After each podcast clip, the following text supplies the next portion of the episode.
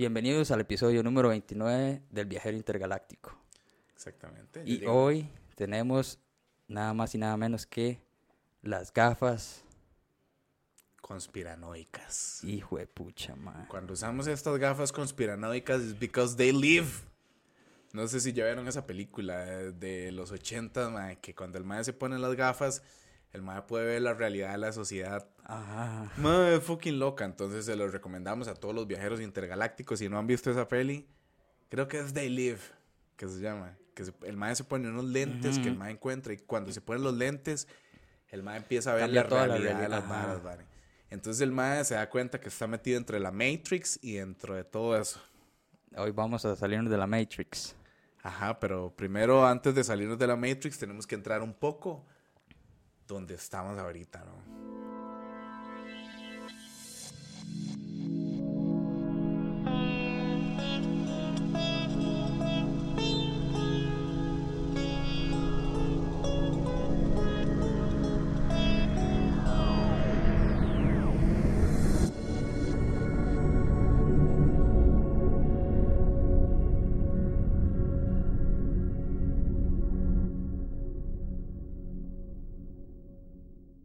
Saludos, viajeros Saludos a intergalácticos todos. que nos escuchan el día de hoy. Muchas gracias por estar aquí de nuevo, una semana más.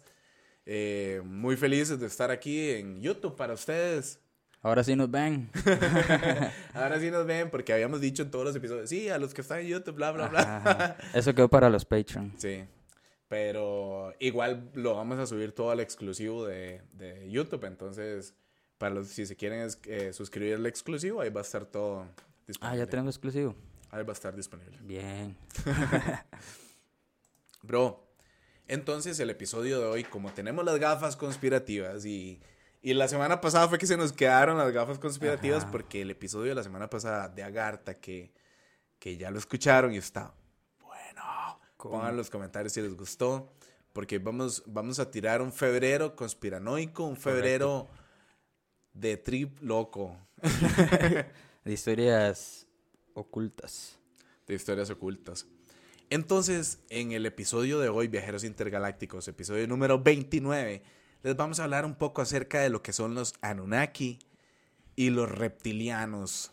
Y un poco de la historia de los reptilianos y cómo han influenciado en la humanidad. Los famosísimos, man. Uf, Y si no han escuchado, aquí tenemos el contenido de calidad. aquí tenemos buenos reptilianos. Holy shit.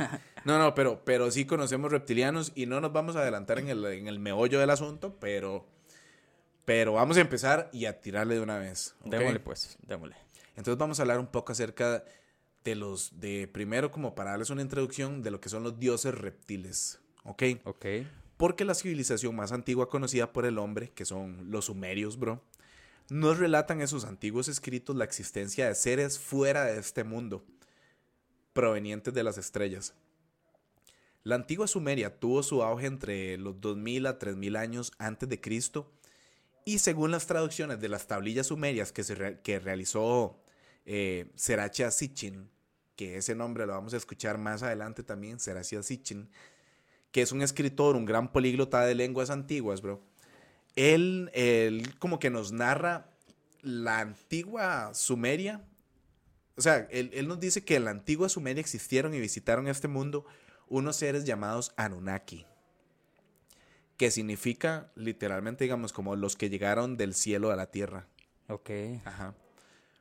Pues en estas traducciones que realizó eh, Serache Sitchin, explica que estos dioses llegaron desde las estrellas y que modificaron genéticamente al Homo erectus para crear al Homo sapiens. Es decir, crearnos a nosotros, ¿no? Los creadores. Esos son los creadores. Entonces los que vieron la película de Alien por allá Ajá. y todo eso, todo este universo en realidad se, se basa como en la historia original que es la que les vamos a contar hoy. En exclusiva, en el podcast number one, bro. Exacto. Lo que no nos cuenta, digamos, eh, Sekaria Sitchin, es que a estos seres, a los Anunnaki, eh, estos madres tenían forma de reptil. Cabezas de reptil, un cuerpo repleto de escamas y tenían cuerpos humanoides. Ok, creo que te estás preguntando cómo diablos sabemos esto, cómo, Ajá, ajá. cómo lo sabemos, cómo, cómo. Simple, bro. Los sumerios nos dejaron varias pistas sobre estos seres, miles de representaciones que se pueden encontrar en las, en las pinturas grabadas en, en las cuevas, ¿verdad? En, en figurillas de piedra también, imágenes y cosas así, como semejantes a sus que- dioses, jeroglíficos. Es evidente, ma. Si usted ve el arte, hay una diferencia entre los humanos y esos seres, ma. Ajá, claro, es totalmente Es diferente. Exacto. Ese arte es muy diferente porque, digamos, los primeros, sume- los primeros sumerios fueron los... O sea, ellos nos hablaban de, de estos seres Anunnaki. Pero no fueron los primeros ni los únicos que nos hablaron de estos seres o estos dioses, digamos. No fueron solamente los sumerios que hablaron de los Anunnaki.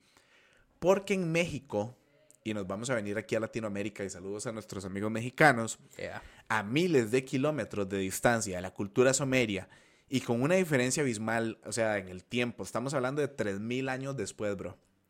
Los antiguos mayas, eh, ellos adoraban a un dios llamado Quetzalcoatl. ¿ok? Que es la famosa serpiente emplumada, ¿no? Correcto. Era uno de los dioses más famosos de, del gran repertorio de dioses, ¿verdad? Que, que adoraban y que según ellos creían que venían de las estrellas. La misma definición que le dieron a los sumerios a estos seres, a los Anunnaki. Vienen de las estrellas. Igual los, los, ast- los de México, los más dijeron que Quetzalcoatl viene de las estrellas. Igualito la historia. Ah, no, espérate. Hold it. Este. La palabra que compone el nombre Quetzalcoatl son Quetzal, que significa pluma, y Coatl, que significa serpiente. Para la cultura azteca y otros pueblos como los náhuatl, el hermano de Quetzalcoatl era Tetzatlipoca, cuyo nombre significa espejo negro que humea. Tetzatl significa espejo, Tlictic, negro, y Pocotli significa humo. Está muy loco, ma. Ajá. La cosa, bro, es que según entre los toltecas, estos dos dioses eran rivales. Al igual que los hermanos y dioses Enki y Enlil de la cultura sumeria. Al comienzo eran hermanos y luego se dividieron en rivales. ¿Una coincidencia? Mm, una gran coincidencia para ambas culturas que separan, o sea, se separan totalmente, abismalmente, de hecho, por el tiempo y la distancia. weón. Dos dioses supremos de ambas civilizaciones mesoamericanas. Volviendo a la civilización tolteca, existió un dios llamado Gucumatz, el cual era descrito como, y cito como dicen ellos, una serpiente de sabiduría, bro. El cual le dio el conocimiento a la humanidad. Su contraparte maya se cree que fue Quetzalcoatl y en Yucatán a este dios se le llamó Cuculcán. Entonces aquí nos vamos a preguntar que si acaso Gucumatz o Quetzalcoatl y Cuculcán eran el mismo dios Anunnaki. Enki, quien transmitió sus conocimientos a los sumerios. Entonces nos preguntamos eso, o sea, eran Cucumatz, Quetzalcoatl y Cuculcán el mismo Enki, que era el, el- dios Anunnaki. Y otra civilización, bro, que también, por ejemplo, que tuvo como a estos dioses reptilianos fue la, la civilización inca. Estos más, digamos, los incas, ellos adoraban un dios llamado eh, Urcaguari, se llamaba. Y ellos le denominaron como el dios de los tesoros subterráneos. A este dios se le representó como un enorme reptil con cabeza de ciervo y en su cola usaba cadenitas de oro. Era como, como un dios reptil millennial, hipster. Bien fresa. Urkagari era considerado además como la divinidad de lo que está bajo la tierra. Así le decían. Ajá. El mismo nombre recuerda a una ciudad sumeria llamada Ur. El nombre de Urkugari comienza con Ur. Y muchas personas nativas de los alrededores pronuncian el nombre de este dios como Ur Kawari. Que es di, otra coincidencia también. Ajá, porque ajá. es Ur, digamos, es parte de la. En Norteamérica, los indios Hopi. Estamos haciendo un recorrido por las culturas. Estamos comparando, ¿eh? Ajá, estamos comparando culturas y lo que pensaban ellos acerca de la serpiente emplumada. Y el factor común denominador. El común denominador.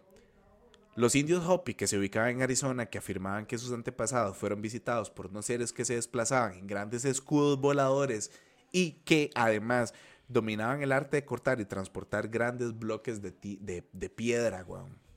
Digamos para Egipto, ¿no? Ahorita, ya, ya casi nos vamos para allá. no te me Me adelantes. sonó, me sonó, ¿eh? Así como de construir enormes y largos túneles en instalaciones bajo tierra.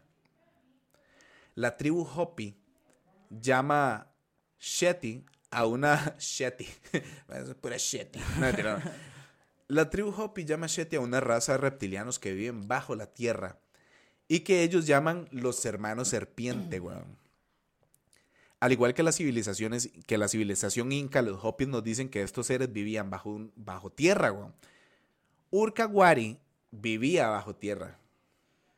Y las coincidencias siguen, bro, y siguen y siguen en todas estas civilizaciones porque a pesar de las diferencias de estar separadas por enormes distancias de tiempo y de kilómetros, o sea, existen esas comparaciones, ¿me entendés? Ese común denominador. Los indios Hopi, bro, por ejemplo, digamos, ellos también tenían un dios serpiente emplumado llamado Bajoliconga. Y la cultura... Bajoliconga. Bajoliconga, eh. Bajoliconga. Eh. co- ajá, como una canción. Como era, Bajoliconga. Güey, uno lo podría reventar con una canción que se llama Bajoliconga. Bajoliconga. Pu- puro. Bajoliconga. Puro ok. Eso era el dios serpiente de los indios Hopi, eh, Hopi, ¿verdad? Los Bajoliconga. Y la cultura americana nativa está inundada de serpientes, bro. Por ejemplo, digamos, incluso el famoso y misterioso túmulo en forma de serpiente en el estado de Ohio. ¿Lo has visto? No, no. Ma, es una estructura como de 480 metros en como un cerro en Ohio, que es como un túmulo. Entonces como, como un relieve en forma de serpiente de 480 metros. Se ve desde el espacio, digamos, o sea, se ve desde arriba. O sea, no sé si desde el espacio, pero desde un dron. Sí, sí, exacto. Ahí se aprecia la vara. Ajá. Pero es construido, que es una montaña o algo así. Di no, di, di, es- son, son estos más, bro. Ajá, son ajá. los, los hermanos serpiente. Los únicos que tenían esa visión desde arriba. Exactamente, bro. Los indios Hopi, eh, bueno, es- eso fue lo, lo que tenían los indios Hopi, ¿verdad? En, en el dios serpiente ese que tenían ahí también. Ahora, bro, nos vamos a dar un salto cuántico hasta Asia Ajá. y exactamente vamos a ir a la India. Porque ahí nos encontramos que en la cultura hindú existen unos seres llamados nagas, que son unos seres semidioses con forma de serpiente. Por ejemplo, en el texto épico del Mahabharata, escrito en el siglo III antes de Cristo, nos dice que todos los nagas tienden como a ser unos seres negativos, bro. El texto los llama, cito, los perseguidores de todas las criaturas. Oiga, la Los nagas. Afirmaban que las serpientes, que estos, o sea, que las serpientes, que estos seres, o sea, ellos, esos bichos, ¿verdad? Tenían un veneno virulento, así ya, como un fucking virus, gran poder y exceso de fuerza, y que siempre intentaban comer a otras criaturas, man. Los fucking nagas. Es que No- es la historia de la India más bien loca, la verdad, todos los dioses. Y es el Mahabharata, o sea, son historias que tienen miles de miles de Textos años. sagrados, man. Ajá. Entonces, ¿de dónde viene todo eso? Pero bueno. Vamos a seguirnos adentrando porque esto es el hilo que apenas acabamos de empezar a desenrollar del cordel, porque esto se va a poner terrible. Apenas andamos sobrevolando la zona. Ahorita nos tiramos en paracaídas. en el mismo continente, pero con 1500 años de distancia, con la mitología hindú, nos encontramos entonces con la mitología china, que se conoce gracias a textos, a textos que datan desde la dinastía Han. Esta mitología nos habla de sus innumerables dioses, tales como Longwan, que era el dios dragón. Longwan. Sí, es básicamente una serpiente, weón. Exacto. En el mismo continente, pero con 1500 años de distancia con la mitología hindú, nos encontramos con la mitología china, ¿verdad? Y también tenemos a otros dioses dentro de esa mitología china que son esos dioses como por ejemplo este Ah, ok. Sorry, brother. Fukanlong Fukanlong. es el dragón de los tesoros. De los tesoros perdidos. Fukanlong. Chenlong Ah, también existe. El de. Dragon Ball Z. no, no, pero sí existe Chenlong. Es el dragón de la lluvia, weón. Long Mm. es como dragón. Entonces estaba eh, Long Wan, que es el rey dragón. Eh, Fukan Long, que es el dragón de los tesoros perdidos. Chen Long, que es el dragón de la lluvia. Y estaba Din Long también. Que Din Long es el dragón de la tierra, weón. Qué psychos, man. Sí, ma. Y digamos, si aquí seguimos, la mitología tiene numerosos dioses y si, por ejemplo, nos ponemos a deducir, estos dragones tienen forma reptiliana, ¿no? Y también vuelan.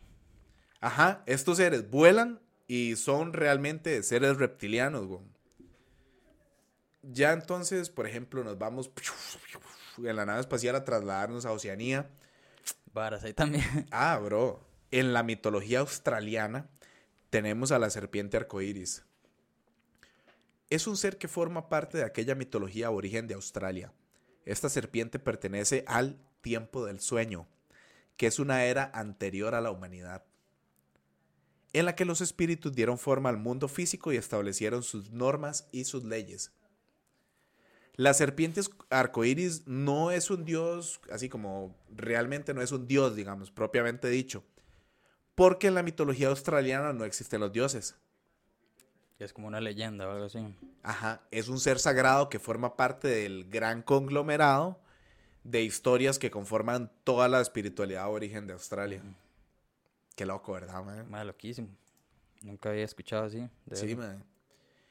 Y eso no es nada, digamos, porque en, es- en todas estas civilizaciones vemos que no importa el tiempo ni la distancia en que estas civilizaciones alcanzaron, alcanzaron su auge, así, yo, como que llegaron a, a su esplendor, porque en todas ellas vemos repetidas la misma historia. Sus dioses que vienen de las estrellas y con forma de reptiles. Entonces podemos apreciar y deducir y ahora que los dioses Anunnaki de los que hablaba Secaria, Sitchin, como por ejemplo Anu, Enki y Enlil, no solamente fueron adorados en Sumeria, ya que al tener y vivir miles de años de edad y al tener naves espaciales, fácilmente pudieron viajar por toda la Tierra y llevarse a todas las diversas razas de humanos que ellos habían creado, weón. Andaban conquistando. Bueno, Ah, las sí. crearon, weón. Sí, weón. Las andaban vigilando más bien. Uf. Supervisando ahí. Vamos ahí. Vamos a llegar ahí. Y poner, o sea, eh, eh, eran las diferentes razas que ellos habían creado, ¿verdad? Y ponerlos en diferentes continentes del planeta para que estos crearan civilizaciones. Entonces los mayas los crearon y los pusieron en diferentes lugares. Ajá. Y así pudieran adorar a esos, a esos dioses desde diferentes puntos de la tierra, güey. Sí, vamos a ponerlos aquí a ver cómo se comportan. Ajá. Vamos por allá. Puede que sea el mismo dios, exacto. Son los mismos dioses Anunnaki, pero están en diferentes partes de la Tierra. Recuerden, viajeros, que estamos con las gafas conspiranoicas, entonces todo lo que aquí le estamos diciendo es real. 100%. Si nos las quitamos ya podemos asumir cosas, pero si tenemos las, gaf- las gafas conspiranoicas es porque todo esto es verdad. 100%. Entonces, obviamente los Anunnaki, bro, les enseñaron diferentes lenguajes a los humanos para dividirlos, ¿verdad? Ma, ya que eso está muy loco. Ya me está volando la cabeza. No, no. Qué bueno, eh. Eso me recuerda que la historia se repite, porque digamos, ok, eh, los Anunnaki les pusieron diferentes lenguajes a los humanos para dividirlos, ¿verdad? Y es por eso que cada civilización antigua, estos dioses, digamos, Anu, Enki, Enlil, Marduk, digamos, entre otros más, fueron nombrados de diferentes maneras a través de las historias y en cada civilización. Bro, es muy loco porque esto me recuerda, por ejemplo, digamos, en, en Guatemala, cuando fui a visitar el lago Atitlán, se supone que el propio lago, él es un, eso se llama un, un mar, que es un mar, digamos, que es un, un mar, digamos, un, un la es un fucking lago enorme, parece un mar. Pero él, es, él está rodeado de volcanes. El lago Atitlán. Pero se supone que el lago en sí es el cráter de un mega volcán prehistórico enorme de millones de años de tamaño de que uno no tiene la más puta Se fue idea. inundando, fue. Ajá. Entonces, dentro del lago Atitlán hay una ciudad maya perdida. Se supone que esa es la Atlántida maya. Oh, what? O sea, hay buzos de National Geographic de diferentes lugares que han tenido el permiso para ir ahí. Y dentro, se han metido a bucear dentro del lago y hay estructuras mayas dentro del lago sumergidas, weón, a más de 40 metros. Qué estupidez. Saludos a nuestros amigos de Guatemala que nos escuchan. Su lago es increíble. Man. El lago Atitlán. Entonces, sí, digamos. es- ah, ok, a lo que iba. Digamos, está el lago y está la civilización ahí, pero digamos, cuando los, cuando los españoles llegaron a Guatemala, a esa parte del lago Atitlán, ellos como que lo que hicieron fue asignarle a los diferentes pueblos alrededor del lago un color y les dejaron mantener su dialecto. Entonces, en los diferentes pueblos del lago Atitlán hay 12 pueblos, como los 12 discípulos, y cada uno se llama como uno de los discípulos de Jesús. Ajá. Cada uno tiene su propio color asignado y su propio dialecto. Igual provenientes de mayas. Ajá. Qué loco, Qué ¿verdad, mae? loco, man. ¿Cuántos volcanes hay ahí? Ma, justo alrededor del lago, o sea, a la par del lago creo que son tres. Pero es como el, como te digo, digamos, es como el pelo de Simpson. Tiene los, los piquitos así, pero el cráter principal es el fucking lago. Sí, es el lago. Ajá, es como, imagínense, por ejemplo, los- las personas que son de Costa Rica o los que han venido aquí, que han visitado el volcán Poás, que es uno de los cráteres más grandes del mundo en diámetro, que tiene una laguna en el centro. Esta vara es 100 veces más grande, ¿verdad? Entonces, digamos, ok, no- va- vamos a volvernos a por qué los Anunnaki les pusieron su, su- su idioma a cada uno de ellos para dividirlos. Entonces, ¿por qué iban a hacer esto los dioses? Entonces, aquí vamos a ver el, el por qué fue que hicieron eso con nosotros, bueno, con, con- con- con los Homo sapiens sapiens y, y por qué llegamos a ser como en realidad como un alimento para los reptilianos. Ujú. Un alimento. Bari, aquí nos ponemos... Y, man. Fuck. Estos dioses reptiles que convivían con los seres humanos, como nos dicen las antiguas tablillas sumerias, eso no me lo estoy inventando yo, sino que dicen las fucking antiguas tablillas sumerias y como nos lo reafirma la Biblia, weón. En el Antiguo Testamento, estos dioses reptiles, ¿de qué se alimentaban, bro? ¿Qué comían estos dioses reptiles? Ok, pues estos dioses reptiles se encontraban en un periodo evolutivo en el cual estaban muy avanzados y estaban muy cerca de pasar a la cuarta dimensión. Estaban a punto de evolucionar. Entonces estos dioses se alimentaban de dos formas, bro. A través de la ingesta de alimentos, al igual que uno, digamos, al igual que nosotros, de carne de animales y vegetales y, y carne humana. Ok, nos estaban Y la otra, nos estaban que... y cosechando, weón. Y la otra forma, cuando estos dioses llegaron a la tierra, estos dioses tenían di, la capacidad o empezaron a desarrollar las capacidades, como la capacidad, bro, esto es lo más loco, como de alimentarse de frecuencias. A través de las energías que desprendemos con los sentimientos y con emociones y también con los pensamientos. Qué psycho, man. Entonces estos madres ya, estos seres ya tenían la capacidad de alimentarse energéticamente, bro. Son de la cuarta dimensión, bueno, casi. Sí, son. De sí, ese conocimiento les da para eso.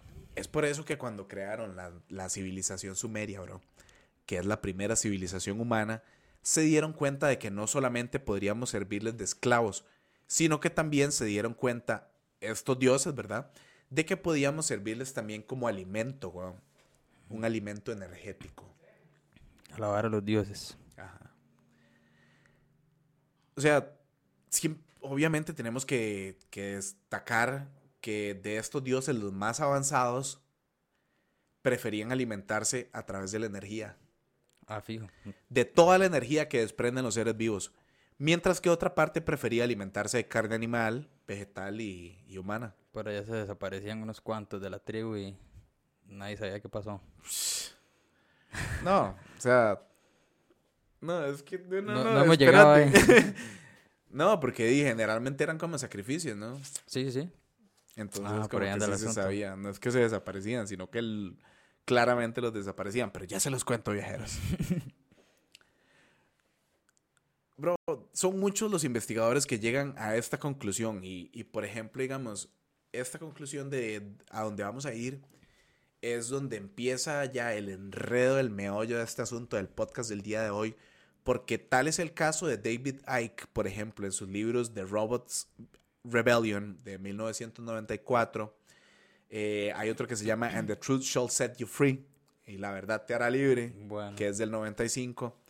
Hay otro muy, eh, muy importante de Icke también que se llama The Biggest Secret del 99 y The Children of the Matrix del 2001. Clara, eh, justamente, digamos, la película Matrix salió en el 99 y este libro es del 2001, entonces como bien loco. The Children of the Matrix.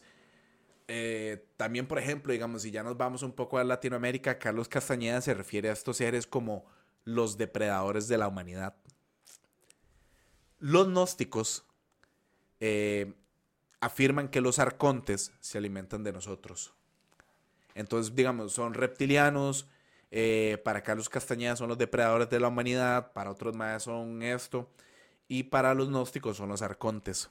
Entonces, generalmente, digamos, en los textos se involucran como arco- arcontes y reptilianos. Entonces se habla de ellos. Ajá. Pero digamos, entre todos estos investigadores, quien se acerca más como bullseye al blanco, digamos, quien hagas, quien, el, el que más acertado que nadie en todo lo referente a los Anunnaki, bro, ha sido un man que se llama Salvador Freixedo. Eh, Freixedo. Ajá, Frixe- Freixedo. ¿De dónde es la cerdita? Ma, este ma no estoy muy seguro de dónde es. Pero tiene un buen nombre. Sí, Salvador Freixedo. Porque las investigaciones no dejan dudas en, en sus libros, ma, y nos dan pruebas reales de que hay dioses que se alimentan de nosotros. Ok, entonces nos vamos a volver a preguntar, porque tenemos las gafas conspiranoicas, entonces vamos a ver, pero ¿cómo sabemos que esto es real? Ustedes ahorita están pensando en sus casas, oye, estos madres de qué están hablando, bla, bla, bla, bla, bla. No, ok, ¿cómo sabemos que esto es real? ¿En qué se basan estos investigadores para concluir que estos seres se alimentan de nuestros cuerpos y nuestras energías, tales como los sentimientos y los pensamientos? ¿De qué están hablando estos madres en ese podcast? Ok. Para esto, desde aquí, vamos a empezar a analizar las evidencias dejadas a través de la misma historia de la humanidad, bro. Y vamos a ver que en esta se demuestra de que hay una posibilidad muy, muy cierta. Me gusta, me gusta. Para empezar, debemos comprender que nuestros antepasados no eran unos locos, weón. Mucho menos bárbaros, man. O sea, jamás como, como, como nos lo quieren hacer creer en nuestras escuelas. Nuestros antepasados eran seres inteligentes, man. Seres con unos conocimientos muy avanzados en matemáticas, en astronomía, en arquitectura. Bro, como por ejemplo, vos lo mencionaste ahora, las pirámides de Egipto, man. Las cuales, si se quisieran replicar hoy en día, sería casi imposible, bro. Y, y eso te lo digo, digamos, a pesar de toda la tecnología que tenemos, y esto lo ha demostrado la misma arqueología, es imposible para un ser humano del 2021, o sea, decir un proyecto así, "Ma, vamos a hacer unas pirámides iguales a las de Giza. No Imposible. pueden, no se puede. En vez de, de estar evolucionando, vamos para atrás más bien. Sí, y Sí, por allá, ah. por allá y estas civilizaciones están mucho más conectadas con esas energías, la naturaleza, la astrología. Ya. Claro, bro. No como ahora que se limita solamente a un grupo de personas que estudian esas ciencias, sino antes todos estaban como en contacto con todo eso. Era la conexión con ese cosmos, la conexión con los dioses que tenían y la verdad, di, no había, yo creo que es que tal vez no habían como tantas distracciones como hay hoy en día, porque es que creo que es parte de la vara de que existan estas distracciones para que vos estés como desconectado de esa realidad que realmente está ahí, ¿verdad? Total. Entonces, ma, digamos, yo, yo, yo lo que me pregunto y te pregunto a vos, bro, es que, digamos, ¿por qué si nuestros antepasados eran tan inteligentes y avanzados, ¿por qué demonios hacían sacrificios humanos, ma? Porque los realizaban. ¿Le gustaba la carnita humana, weón? La respuesta es bien fácil, ma, exacto.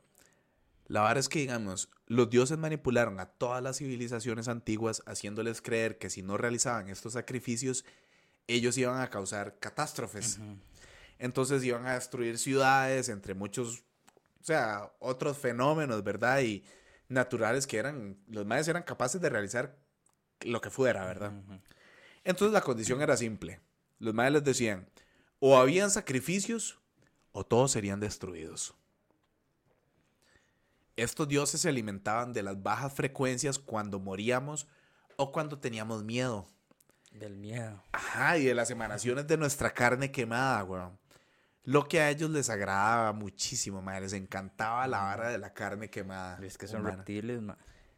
Eh, bro, incluso como ya lo mencioné, algunos de estos dioses y sus híbridos, que eran como mitad humano y mitad reptiles, que eran los grandes sacerdotes y reyes que gobernaban las civilizaciones antiguas. Bebían sangre y comían la sangre humana de nuestros antepasados. Ah, también se mandaban. Los reyes, o sea, los, los híbridos de los reptilianos, que eran mitad reptiliano, mitad humano, o sea, mitad reptil, mitad humano, esos madres les dieron buenos puestos. Entonces eran gobernantes, eran sacerdotes, eran reyes. Y de ahí era parte de la vara. Sí, tenían todavía activo esa parte reptiliana. ¿eh? Comer carne humana y sangre y la vara. Y, y, y, y, esto ahorita yo sé que los está poniendo a pensar viajeros intergalácticos en todo el tema del adrenocromo y cómo la reina Isabel tiene demasiados años y se alimenta de niños. Mm. Es cierto. Maldita perra. No, no, bueno, pero está bien. Entonces estamos aquí y, y, y ya ahora vamos a entender lo anterior, ¿verdad? Porque ya sabemos que comen carne humana. Y si es una maldita Sobre todo de que nuestros antepasados no estaban locos, ni mucho menos eran unos simples bárbaros, como lo habíamos dicho anteriormente, digamos. Ellos tenían como una inteligencia igual a la nuestra.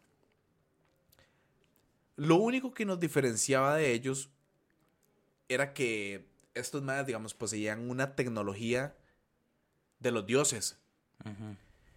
Pero no la comprendían, güey. Ellos la tenían, pero no la comprendían. Pero hoy en día ya podemos entender cómo en sí es la tecnología, ¿verdad? El funcionamiento de un ordenador, cómo, cómo vuela un avión, por ejemplo, bro. Hoy en día estamos empezando a entenderlo. ¿Ves? Pero los, los más ya tenían la tecnología, solo que no la entendían, se las habían dado. Y ya. Sí, sí, no sé ni qué hacer.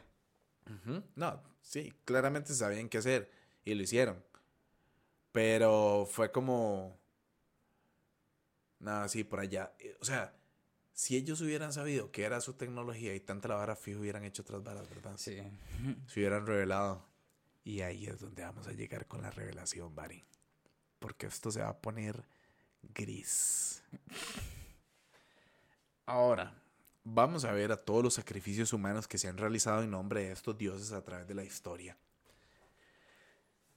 Vamos a empezar, bro, con la más antigua de las civilizaciones. La civilización, la civilización, la civilización sumeria, bro, en la cual los pastores, para contentar a sus dioses, sacrificaban quemando a sus animales, haciéndoles llegar el humo perfumado. Entonces esto nos cuenta, eso sale, digamos, en las tablillas sumerias. eso está ahí. Carnita asada, ¿eh? Carne asada y eso sale en la, en la escritura cuneiforme de los, de los sumerios. Sí o sí, esto no me lo estoy inventando yo. Después, en algún lado los dioses reptiles se dieron cuenta de que no solamente les gustaba el olor de la carne quemada animal, sino que también el olor y el sabor de la carne humana quemada. En México, los aztecas realizaban sacrificios humanos para que el sol no se apagara. Para ellos la sangre era una fuente de vida sagrada y se la ofrecían al, dios Huitzilopochtli. era una civilización, o sea, bastante brutal, weón. En sus sacrificios, tanto con los enemigos capturados como también habían voluntarios del pueblo azteca, ¿verdad? Fijo. Cuentan, bro, cuentan los historiadores que los humanos dados en sacrificio, ellos como que, como que debían subir a lo alto de la pirámide y ahí un sacerdote les cortaba desde la garganta al estómago para sacarles el corazón y luego dárselos a Huitzilopochtli. Sí, los Adiós. sacrificios siempre se hacían en lo más alto de la pirámide, ¿verdad? Claro, que Entonces los desde ahí corría la sangre, exacto. También los mayas, por ejemplo, ellos realizaban sacrificios. Para ellos, estos mayas recreaban mitos como cosmogónicos, los cuales, los cuales tenían un gran significado religioso, ideológico, ¿verdad? Obviamente. Y es algo que, digamos, se veía claramente en el famoso juego de pelota. ¿Has visto la vara del juego de pelota de, los, mayas? mayas, ajá. Ajá. Los perdedores eran sacrificados a Quetzalcoatl. Está bueno. Entonces, una, una vara increíble, ¿verdad? No voy a decir una brutalidad ni una barbaridad porque en realidad me parece súper cool. Sí, sí, está bien, bien, bien cool. Pero, pero es, es, es la vara de que del que pierde se muere. Va sacrificado. Y tampoco creo que era como algo, algo malo morir No, no, para, para ellos era un honor. Era un honor, exacto. Sí. Entonces, los que jugaban en el juego de pelota, claramente no eran como los de la selección. Ellos más eran entregados y toda la vara, ¿verdad? Bueno, los de la Cele también se la juegan. ¡Eh, Sí. viva la Cele! De Costa Rica. ok, eso eran los mayas, ¿verdad? Por ejemplo, también en Perú, bro, los incas, para evitar desastres naturales, realizaban sacrificios y se los ofrecían a sus dioses, ¿verdad? Usualmente ellos sacrificaban prisioneros y a niños también que eran criados para, Para estos oscuros fines, para estas prácticas, digamos. Entonces, eran para ser sacrificados a los dioses. Tenían prisioneros y niños que eran específicamente criados para, para sacrificarlos. Damn. Ajá. Está dark. Entonces vamos a saltarnos el charco y nos vamos a ir donde los celtas. Porque los celtas, bro, ellos eran conocidos por realizar sacrificios humanos en pos de la religión. Entonces siempre guiados por un druida, ¿verdad? El druida este, era un hombre con autoridad que entre los antiguos pueblos celtas y galos podían ejercer funciones de sacerdote, de profesor, de juez y también como de un administrador público. El sacrificio consistía en enterrar una espada en la espalda de un hombre y ver cómo se movía hasta morir. Entonces, dos espasmos que hacía el bicho, digamos, eran considerados como profecía de los dioses. Entonces, tal, le La clavaban la espada en la espalda, en la columna, y después Y cada espasmo que hacían eran, eran los, los- las profecías de los dioses. Ok, entonces también en la, en la milenaria cultura china, ¿verdad? Nos vamos para la China. Esta vara, digamos, estuvo marcada por sacrificios humanos durante muchas dinastías, especialmente en los tiempos de la dinastía Chang. Los chinos practicaban tres tipos de sacrificios, bro. El primero era el foso. En donde hombres jóvenes eran sacrificados, resembrados y enterrados sin sus posesiones materiales y eran enterrados vivos, weón. Se pusieron creativos. creativos. Ese es el primer tipo de sacrificio, el foso. Jóvenes y los enterraban vivos. El segundo era la fundación, donde se sacrificaban a niños y bebés ya de una manera como más violenta, ¿verdad? Y sin ninguna posesión material. Y el tercero era la como la internación, donde las niñas pequeñas eran sacrificadas para luego ser enterradas, eh, según el ritual, ¿verdad? Mm. ¿Cuál preferís vos? ¿El, el foso o, o puñalar por la espalda en la columna? El- el- la- uf. O la de los mayas que te parten de aquí hasta abajo. Ay. Ok, en la de los mayas me parten desde la garganta hasta el estómago. Ajá. En el foso, di, me, entierran, me eh. entierran vivo. Y, y en el otro me clavan la espalda, eh, me clavan los, los, los, me, me entierran una Espada. en la espalda y mientras espasmo hasta morir. Ajá. ¿Cuál prefiero? Pero espera, ¿hay, hay otro más. de no ser un bebé y que te sacrifiquen sí. cultivado para morir. Ok, no, no. no, ¿Vos qué preferís? Y, ma, Bueno, yo creo que a mí me gustaría una espada en la espalda y los espasmos hasta morir. Sí. No, no, Yo me voy con la de los Ah, mayas, ma. que te rajen de la garganta al Sí, estómago. sí, de una vez. Sí, más tuanes. Sí, sí. Bueno, no voy a cambiar mi parecer, ya dije la de los celtas, entonces me quedo como, muero como celta. Dele. Ok. También, bro, digamos, una de las civilizaciones más antiguas e interesantes son los cartagineses.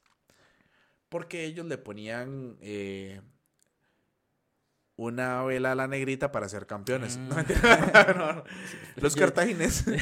Pero al chile están esas, ma. No, no. Los cartagineses, para los que nos escuchan de otros países, es un equipo de Costa Rica que también se llama Cartago y, y, y son de- del equipo de primera división de aquí, pero no siempre quedan campeones. Entonces Sí. ellos hacen rituales para quedar campeones, a ver qué, pero Magia. a veces les sale, a veces no. ok, estamos hablando de los cartagineses, ¿verdad? Estos más realizaban, eh, no los de Costa Rica, claramente. realizaban sacrificios humanos por dos razones, bro. El favor de los dioses y controlar la población. Para las dos. Para los dioses y control de población. Miedo. Cualquier cosa cercana a la realidad es pura coincidencia. Ellos sacrificaban a recién nacidos. De hecho, se cree que entre los años 800 y 146 a.C., estos más, los cartagineses de esta civilización, había sacrificado a 20.000 bebés, weón. Es un montón, weón. Para esos tiempos. Pobrecitos, ma. Sí. sí, pobrecitos. Da igual, Los más ni sabía qué estaba pasando.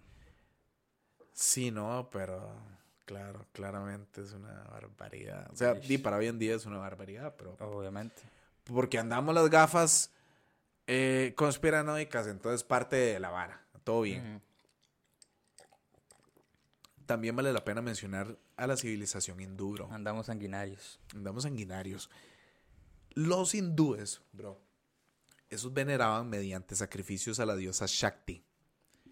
Y en Bengala, eh, digamos, los sacrificios que hicieron estuvieron vigentes hasta el siglo XIX, weón.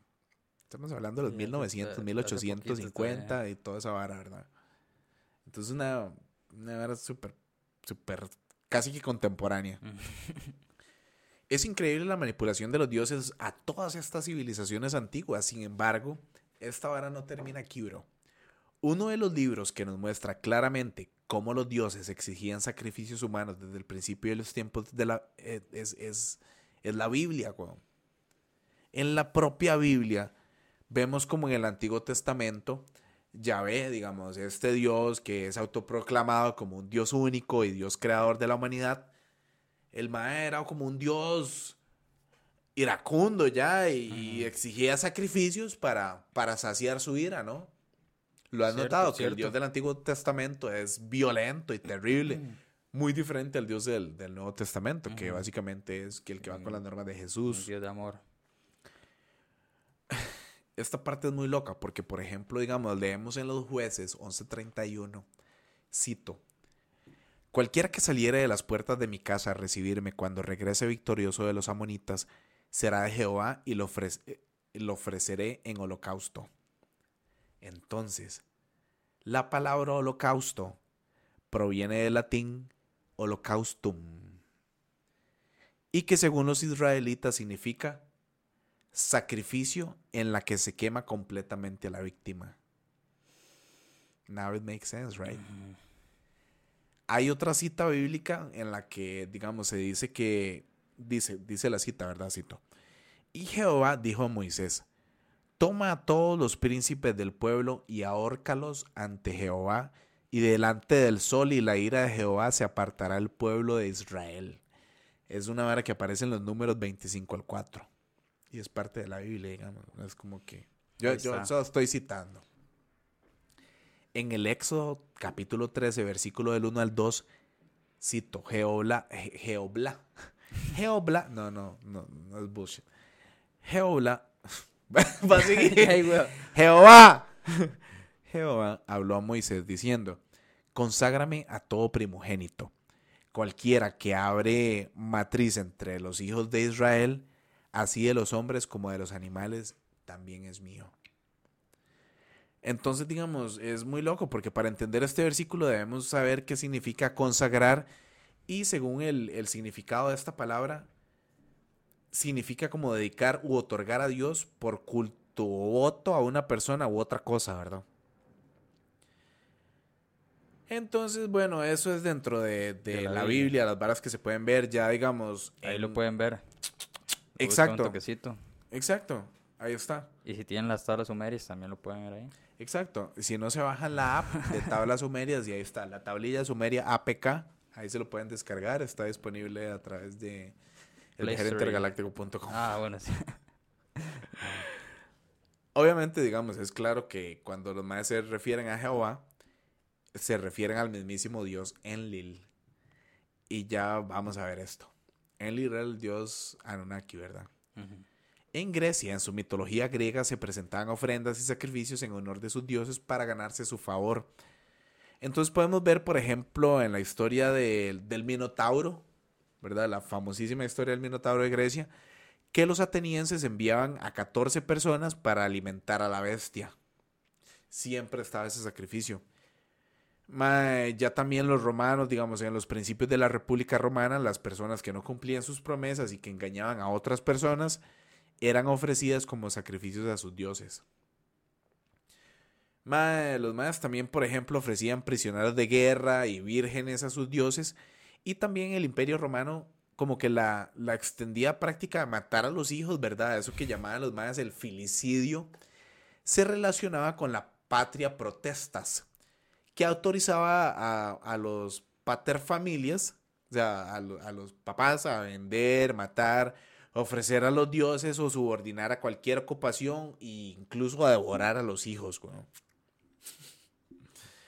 Entonces todo esto es donde los romanos, ¿verdad? Entonces es vacilón porque, digamos, ya, digamos, no, no es que nos quedamos solamente en la cultura romana, bro. Porque no es aquí donde se acaban los sacrificios en ese tiempo, ¿verdad? Sino que, como, ¿cómo te lo explico? Digamos, cualquiera diría que sí, que sí, sí van a acabar ahí, ¿no? Eso es lo que le iba a preguntar. Ajá. Pues la verdad, Barry, no es todo el cierto. Porque, digamos, o sea, podía sonar como una barbaridad ya en la época romana y que ellos tenían sus leyes y tenían sus varas y todo. Entonces, una vara tan evolucionada, entonces, como iban a decir, ok, sí, este, di sacrificios humanos, esto no me parece bien, bla, bla, bla, bla, bla. Entonces, en la antigua Roma, bro, los sacrificios humanos fueron cambiados por la pelea de los gladiadores. Mm. Entonces los mayas camuflajearon todos estos sacrificios humanos convirtiéndolos ya en un espectáculo para todo el pueblo. Pero ya nadie protestaba y ya nadie los consideraba como un acto bárbaro. Que camuflajearon la vara. ¿eh? Sí, de hecho eso, ahorita que lo pienso, me, hace pensar mucho como en los... En, lo, en las presentaciones de los grandes famosos de la industria del entretenimiento, por ejemplo, en un Super Bowl. O sea, la, mm. la, el ritual que se hace, por ejemplo, en el Super Bowl anterior que estuvo Bad Bunny con Shakira y yo no sé quién, y fue toda una barra súper loca o en los que sale Jennifer López ahí como con un montón de, con un séquito de seguidores que la llevan alzada y hacen todo un ritual. Son los mismos rituales. Disfrazados. Disfrazados de entretenimiento. Para que nadie diga nada. Ajá, pero, pero eso existe, bro. O sea, y, y, así como, como pasó eso de los, de los gladiadores romanos, ¿verdad? Así es como también los dioses, o sea, camuflajearon todo este tipo de sacrificios y lo hicieron con otros nombres. Entonces, por ejemplo, estuvo la Santa Inquisición, eh, por ejemplo, las Cruzadas, la Primera Guerra Mundial, la Segunda Guerra Mundial. por ejemplo, también como los, los falsos accidentes que existieron, como el accidente aéreo de, de German Wings, que era un piloto, bro. No sé si, si sabes de ese accidente, el German Wings. Era un piloto que llevaba como a 144 pasajeros. El, o sea, era piloto, copiloto, los 142, 144 pasajeros. Iban también ahí este, cuatro personas de la tripulación. Entonces se supone que O sea, se supone, obviamente que fue un accidente en los Alpes. Se estrelló el avión en los Alpes. Pero como que fue un suicidio de parte del copiloto. Ok. Entonces al final, después de toda esta investigación que se hizo, el copiloto fue el que resultó culpable Ujú. como suicidio y que mató a 144 personas porque supuestamente la culpa fue del copiloto. Entonces, sí, esa vara pasó. En German Wing se estrelló un en los Alpes. Qué loco, man. Sí, ma, eso fue como en el 2000, 2004, ma. 2004 o 2011 o 2014. Por allá corríjame en los comentarios si alguien tiene el dato exacto, sería genial. Pero eso sucedió, digamos, y, y- y fue como también como el avión raptado de Malasia. ¿Vos te diste cuenta de eso? Que hubo de Malasia Airlines, raptaron un avión. O el atentado de las Torres Gemelas, madre. También eso estaba pensando. Y bro, en este accidente de las Torres Gemelas, específicamente, fue tal el ritual que incluso podemos ver los rostros de estos demonios en el humo de las Torres Gemelas incendiadas.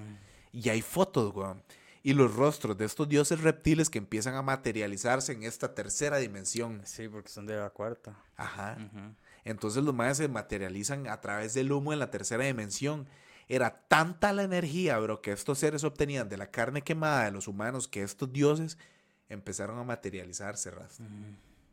Sí, ahí se ve. Yo hice las fotos. Ajá, ajá, exacto. Hay, hay fotos en las que se ven como máscaras, como, Como demonios. demonios, ajá. Sí, sí, las caras bien marcadas. Y ustedes saben, viajeros, porque todos ustedes que han, han visto esas fotos, ustedes saben que esas fotos existen y que, y que son fotos fucking reales, ma. No, es ningún Photoshop. Como la del Polo Norte. Ajá, y vamos para allá. Vamos a pegarles un tour al Polo Norte, ya casi va a ser ilegal. Y es que, eh, por ejemplo, es, es, es muy loco porque, digamos, también, digamos, son, son todos estos supuestos accidentes, ¿verdad? Aéreos como el de German Wings que te acabo de contar y les acabo de contar a todos ustedes, son considerados como sacrificios humanos. Y digamos, esto no quiere decir que todos los accidentes que ocurren son considerados como sacrificios para los dioses. Sin embargo, los que se hacen en fechas rituales y los que son muy ruidosos, casi que deben ser considerados como planeados para que estos dioses se alimenten, bro.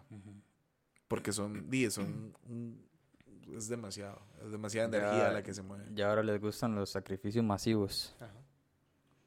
Qué psycho, madre. Salud. Salud, mi hermano. En la actualidad hay muchos indicios que estos sacrificios eh, como que se siguen realizando, bro. Eso es un hecho, como por ejemplo, digamos, los sacrificios satánicos para poder comunicarse con estos demonios, que realmente son estos dioses reptiles, ¿verdad? De los que estamos hablando. Y esto los avalan las millones y millones de personas desaparecidas a nivel mundial año tras año, bro. Y, y aquí estamos incluyendo, ¿verdad? Las mujeres, a los niños. Entonces, ¿a dónde van a parar todas estas personas que se desaparecen en el mundo todos los años, raza? ¿Dónde, madre? Pues obviamente son sacrificios que realizan la élite, la élite mundial. Y aunque nos cueste creerlo, es la realidad. Así es, madre. Y es como el tema de Pizzagate, por ejemplo, de, de la famosa conspiración de Pizzagate, de que existe esta gran élite de, de celebridades y, y de donde estaba supuestamente Jeffrey Epstein y, y Weinstein y, y supuestamente también están seres como Barack Obama y los Clinton y toda esa gente que ellos di, des- iban a la isla de los deseos de Jeffrey Epstein y hacían lo que quisieran y desaparecían niños y toda la vara. De hecho, están todas esas fundaciones que son para rescatar niños de la vara, y yo no sé qué, la Fundación Ajá, Clinton que ajá. rescataba niños de Haití, Pero, pero, pero al final no sabemos qué pasó con esos niños de Haití que rescataron, ¿verdad? Ajá. Pero bueno, Pura pantalla. Pura pantalla. Entonces aquí nos vamos a ir, bro, a una hora que es bastante interesante. Ya vamos a dejar a un lado los sacrificios y lavar un poco. Y, y- y- y nos vamos a como a meter un toque dentro de la tierra y dentro de la vara. Como, como para continuar un poco lo que hablamos en el episodio anterior de Agartha. ¿Te Ujú, acuerdas? ujú. Hace 65 millones de años aproximadamente, bro, existió una gran una guerra entre los reptilianos provenientes de la constelación de Orión y los lirianos, que eran los de la constelación de Lira. Esta guerra duró un montón de años, muchísimos años, y en una de las batallas en las cuales estaban peleando los veganos, ¿quién- yo quiero una papaya, no, no, yo a mí pepino con lechuga. Los veganos, entonces, estos mayas habían realizado como una alianza con los liranos para acabar con los reptilianos. Entonces, los veganos, ya vamos a especificar ya quiénes son, porque es, fío, todo el mundo está Sí, pensando sí, veganos. No, son los, los veganos son provenientes de la estrella Vega, que se encuentra en la constelación de Lira. ¿Ok? Entonces deciden huir. Los veganos descubren un planeta. Ese planeta era la Tierra. Entonces, estos veganos, ¿verdad? Aterrizaron en la Tierra y decidieron ocultarse en ella de los reptilianos. Obviamente los reptilianos los encuentran y, y estos más ya deciden como atacarlos con tecnología nuclear. Los reptilianos. Ajá. Mientras que los veganos deciden contraatacar con sus últimas armas nucleares de sus últimas naves que les quedaban. Produciéndose así una super guerra así enorme en la Tierra.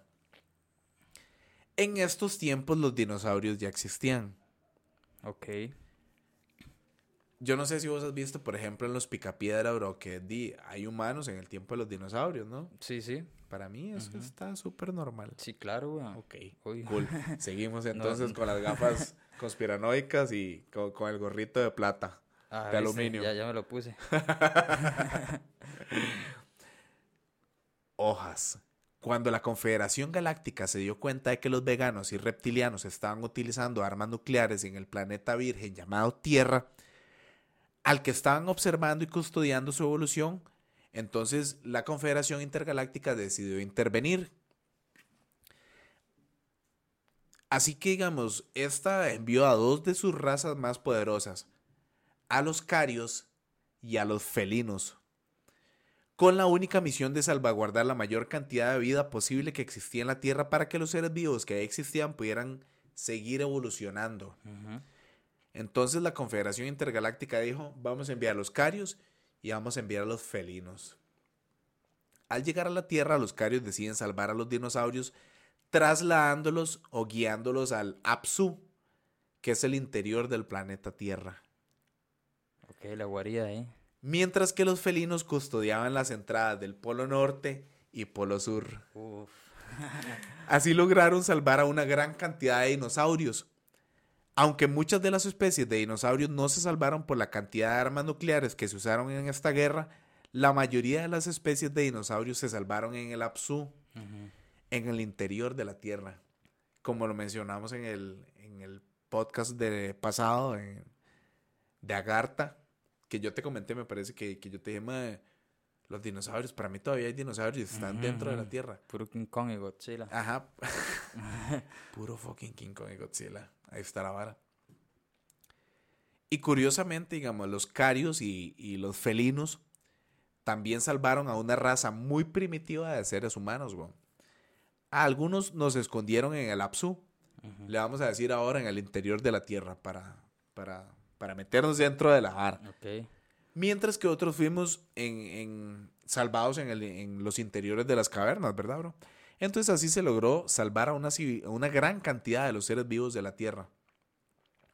Los felinos, cuando se acabó esta batalla, dieron un ultimátum a los reptilianos que se alejaran del planeta Tierra o de lo contrario tendrían problemas con esta raza, que era la única raza capaz de hacerles frente a los reptilianos. Ujú.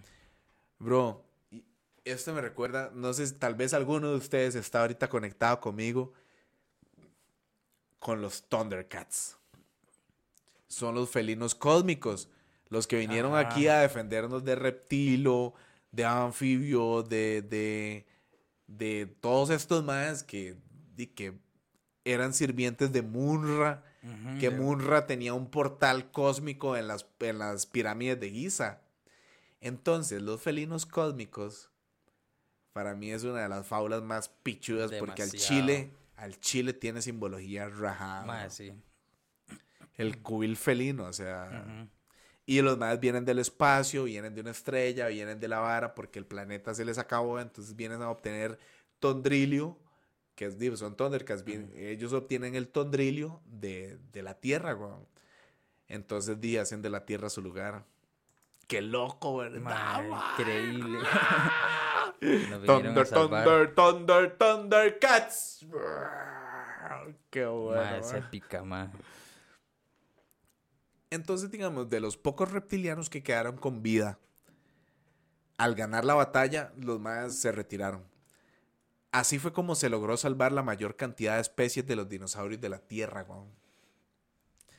Los que nos, los que, o sea, la- las varas que nos cuentan hoy en día en la escuela sobre los dinosaurios que se, que se extinguieron por un enorme meteorito falso, ellos siguen viviendo en el Apsu, en el interior de la Tierra. Señoras y señores, se los dijo el podcast del viajero intergaláctico. Sí, señor. Al acabar esta gran guerra de Orión y los reptilianos salir victoriosos de esta, la Confederación Galáctica decide que los Carios serían cargo de la seguridad del planeta Tierra. Pero los Carios, al estar convi- como conviviendo tanto tiempo con los dinosaurios dentro de la Tierra, deciden modificarlos genéticamente para acelerar su evolución y naciendo así como una nueva subraza reptiliana. Entonces así empezó la primera raza con inteligencia. Los humanos, de hecho, no fuimos los primeros en evolucionar, bro, y poseer inteligencia. Fue esta nueva raza reptiliana que nos lleva millones de años de adelanto en tecnología e inteligencia y que se encuentra dentro de las profundidades de la Tierra. Y sin embargo, esta no es la única raza inteligente, bro.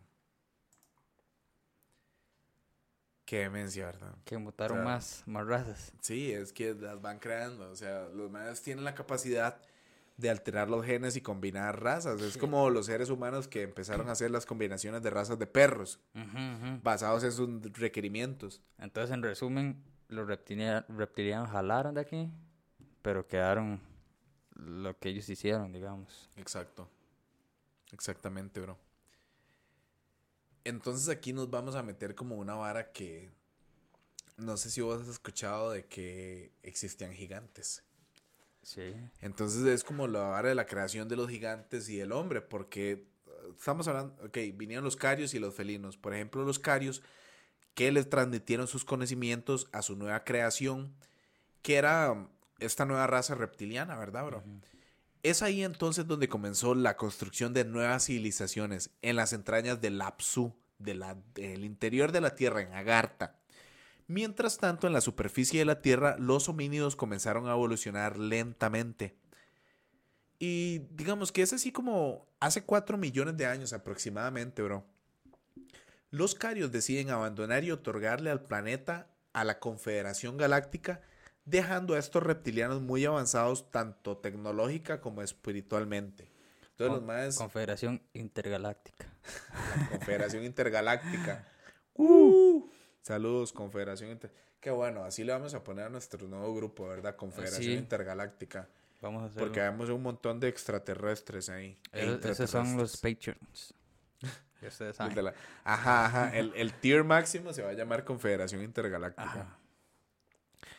Esta raza reptiliana, o sea, a los intraterrestres o intraterranos, ¿verdad? También como se les dice, consideraban a los carios como sus guías y sus creadores, bro. Muy rara vez, digamos, los intraterranos sal- salían a la superficie de la Tierra. Y esto se debía a que no les gustaba el clima de la superficie. Estos más, ya que, digamos, ellos estaban completamente adaptados al clima cálido y constante que les ofrecía el interior de, de Agartha. Para los que escucharon el episodio 28, es un paraíso man. Es un paraíso cálido y la vara, a pesar de que se entra por los polos y que es a mil kilómetros de los polos, es súper frío, en los polos es calidito, ¿no? Y comida cachete. Y comida cachete. Ajá, exacto. ¿Te acuerdas? Bert decía Sí. que las frutas eran las más deliciosas de la vida. Como Pandora, digamos. Esta raza salía a la superficie solo con fines de investigación científica para estudiar a las diversas especies que existían en ella. Y es ahí, bro, por ejemplo, donde se dijeron, no, perdón, donde se dieron cuenta que los homínidos presentaban muchas señales de inteligencia más que el resto de especies que existían en el planeta. Una evolución que era ya, o sea, súper, súper acelerada, bro. La cual comenzaron a estudiar mucho, mucho más de cerca. Por un largo tiempo, bro.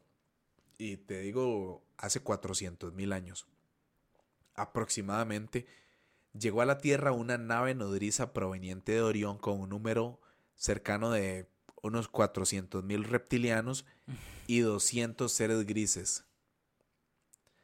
Esta última raza, digamos los grises, según las tablas sumerias, no me lo estoy inventando, yo, eran llamadas los Igigi. ¿Has escuchado ese término? Los Igigi. Eran los grises. Estas dos razas llegaron a la Tierra en su nave nodriza debido a que estaban huyendo de una guerra intergaláctica. Ellos estaban buscando un refugio, en, en, o sea, en este caso un planeta con los suficientes recursos naturales para poder sobrevivir. Estos reptilianos son diferentes a los primeros. Sí. Sí, ¿verdad? Sí. Vienen de otro lugar. Exacto. Estos reptilianos de hecho vienen de Orión. Son otros más. Los primeros venían de otro lado. Estos vienen de Orión. Y digamos, o sea, como cabe recalcar claramente, bro, que esta raza que llegó a la Tierra no era una raza pura de los reptilianos, es lo que estamos hablando. Que los reptilianos que antes, ¿verdad? Los que alguna vez llegaron a nuestro planeta, sino que era como una subraza. Eh, una raza secundaria de estos reptilianos que venía de Orión. Anu porque estaba Anu, Enki y Enlil. Anu era el comandante en jefe y sus dos hijos, Enki y Enlil, eran los subjefes de la caravana reptiliana que había llegado a la Tierra. Ambos eran hermanos siempre, o sea, ambos hermanos siempre estaban en una competencia muy dura para ver cuál de los dos era el, heredero del trono, ya que Anu era el rey y jefe de, de la subraza, ¿verdad? Enki y Enlil eran los hijos. Cuando llegaron, decidieron construir un asentamiento y crear un portal dimensional, para poder comunicarse con su planeta. Y para esto, como que los mayas decidieron eh, como reacomodar el cauce del, del, río Éufrates y el Tigris. Y empezaron también como a extraer los recursos naturales de nuestro planeta y muchos minerales, en especial el oro. Todas las tareas pesadas de extracción, construcción y minería se lo encargaron a los Igigi, que eran los grises. Uy, qué miedo, puta. Pero estos reptilianos no contaban con que ellos, con que los Igigi en algún momento se iban a... ajá, exacto. Se revelarían en la construcción de este portal y la extracción de minerales. Estos reptilianos convocaron a una asamblea y es aquí donde Enki convence a su padre Anu y a todo el consejo Anunnaki para crear un Lulu. Eh, es un esclavo. Ah, Lulu. Entonces, Enki se había dado cuenta de que existía un ser primitivo el cual denotaba y daba señales de inteligencia primitiva. Él fue quien tuvo la idea de modificar genéticamente a ese ser primitivo, bro. Y todo esto para sustituir a los grises que se revelaron. Ajá, con estos nuevos esclavos. Mientras tanto, los otros seres intraterranos que no se habían percatado que estos seres provenientes de Orión ya habían llegado a nuestro planeta, o sea, fue hasta mucho después que ellos se dieron cuenta de que ya había una raza que había empezado a manipular genéticamente al Homo erectus. Hasta cuando estos nuevos visitantes empezaron a hacer estos experimentos y creando tecnología en la superficie de la Tierra. Es muy loco, bro, digamos, porque los, los intraterrenos decidieron presentarse ante esta caravana y se dieron cuenta de que estos seres de Orión eran como, eran muy pocos, eran poquísimos. Hojas. En la entrevista ante Anu se llegó a un acuerdo que los reptilianos visitantes no iban a... Ok, se llegó a un acuerdo Los reptilianos visitantes no iban, a, no iban a intervenir en las profundidades del Lapsu, de la, o sea, de la Tierra, que no extraerían los recursos naturales del interior de la Tierra, mientras que los intraterrenos les permitirían que terminasen el portal para que puedan comunicarse a su planeta y poder regresar a este. Ese era el pacto. Ese era el pacto, bro. Pero todo esto era un trato con el que Anu engañó a los intraterrenos. Era una rat. No, no, o sea, Era un era- reptiliano. Era un reptil, sí. Anu sentía miedo porque en realidad era superado en número. Además, ellos no tenían muchas armas como para poder combatir contra los intraterrenos. Pero al ser ambas como razas reptilianas, decidieron compartir sus conocimientos eh, y la tecnología también. Entonces fue así como comenzaron a, a construir asentamientos y varas mucho más rápido, ¿verdad? Bro, en este mismo lapso de tiempo, la, confedera- la Confederación Intergaláctica detectó que la nave nodriza en la superficie de la Tierra, a- o, sea, o sea, detectó a la nave nodriza en la superficie de la Tierra. O sea, la, la Confederación Intergaláctica dijo, "Hmm, hay una nave nodriza en la superficie de la Tierra. La acabamos de detectar. Ajá. Ok, basically. Así que como que la federación decidió enviar a un grupo de carios y ver qué planes este, ver qué está tenían. pasando. Ajá, qué, qué- cuáles son los planes de estos reptiles. Ujú. ¿Cómo está la vara? ¿Qué están haciendo en el paraíso? Ajá. Y al llegar a la Tierra, los carios se dieron cuenta que los intraterrenos, sea, su creación ya, ya estaba colaborando con esta raza de Orión, así que decidieron entrevistarse con Anu para conocer los planes de, de la raza. O sea, what's your fucking deal, man? ¿Cuál, cuál- cuál es tu plan, güey? O sea, ¿cómo está la vara? Entonces, a lo cual Anu volvió a recurrir a la mentira indicándoles que iba a construir un portal para poder comunicarse con su planeta y poder regresar a él una vez que acabara la guerra. Bullshit. Anu sabía que en realidad la Confederación Galáctica no tenía los recursos suficientes ya que a- a lo- o sea, que los estaban invirtiendo en la guerra como para, como para ocuparse de, de ellos en el planeta Tierra. O sea, los más estaban invirtiendo los recursos en otra cosa. Los carios también lo sabían, por lo cual decidieron quedarse como a vigilar a los reptilianos visitantes. Todos los Ah, más también se chantaban aquí. Ajá. A ver qué están haciendo estos manes. Luego de varios intentos, bro. Y fracasos de Enki al crear monstruos y seres sin que la inteligencia suficiente para hacer las tareas que le- o sea, que, que su raza necesitaba y que los grises tanto se habían negado porque los grises se rebelaron, los Igigi, los manes dijeron, no, Yo no quiero trabajar. eh, di, eran los grises, los que conocemos como di, los, los de X-Files, los, los grises, los extraterrestres feos, Sí, sí, sí. los grises, los grises, o sea, no- nada más que decir. Eh, digamos que estuvo a punto de abandonar el proyecto debido a que no podía encontrar la salida de su laberinto que él mismo había maquinado. ma. Él, mismo hizo la vara. Entonces fue así que los Carios decidieron ayudar a Enki transmitiéndole sus conocimientos y tecnología de cómo ellos habían conseguido hacer evolucionar a los dinosaurios rápidamente. Fueron los Carios quienes les dieron la pista a Enki para acelerar la evolución de los homínidos. weón. Ellos le revelaron que no era suficiente mezclar un óvulo reptiliano y un esperma de homínido, sino que necesitaban mezclar muchas características de otras razas extraterrestres. Los carios le donaron sus genes al igual que las razas de intraterrenos, mientras tanto, Enki también contaba con un banco de genes de las razas que habían eh, recolectado, ¿verdad? En total fueron 23 genes de razas distintas de todo el universo que se mezclaron en un gran cóctel genético. Además, le indicaron a Enki que el semen del homínido debía ser implantado en un útero reptiliano. Y así fue como surgió el Homo sapiens. Un ser con la inteligencia y fuerza suficiente para realizar las tareas que ellos necesitaban. Un Lulu perfecto.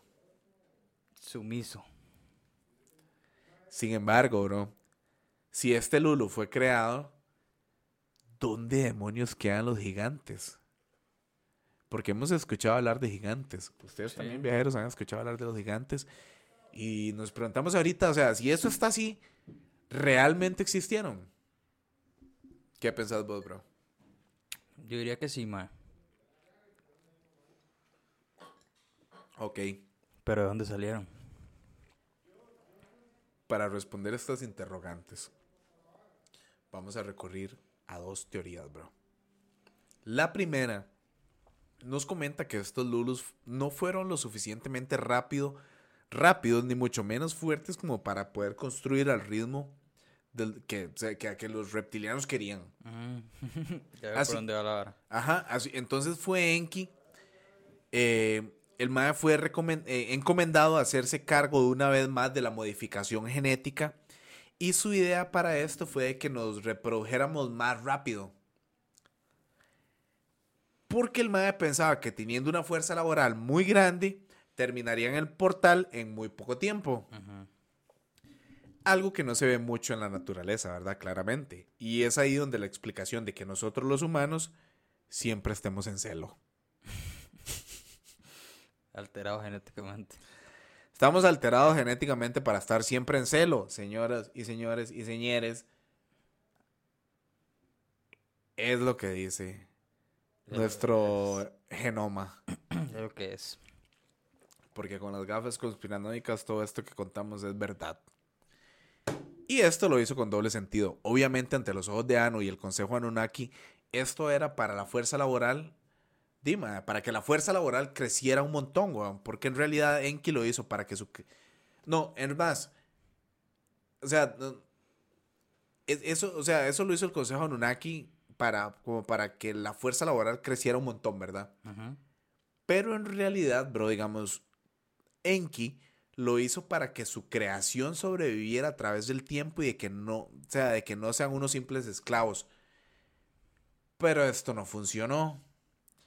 Entre más hombres eran en realidad, o sea, en- entre más hombres eran en realidad no avanzaban más rápido de lo que se requería. O sea, a pesar de que tenían mil hombres, la vara no avanzaba tan rápido. Así que Enki decidió crear un ser parecido al Homo sapiens, pero más grande, fuerte y rápido. Y entonces, digamos, esta fue la primera teoría.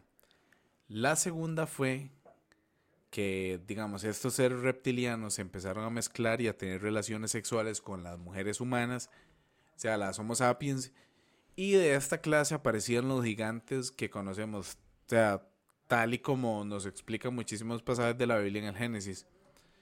Pero la verdad es que nos vamos a extender un poco más y vamos a ir a la extensión de la Atlántida y de Lemuria. Porque como lo hablamos en el Oh. episodio pasado, existía Atlántida, Lemuria, ajá. Agartha y todo ese tipo de cosas, ¿verdad?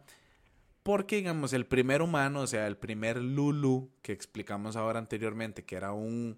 El primer Homo sapiens al que creó Enki se le llamó Adapa, que según las tablas sumerias en la religión cristiana era el que le decían, se llamaba Adán.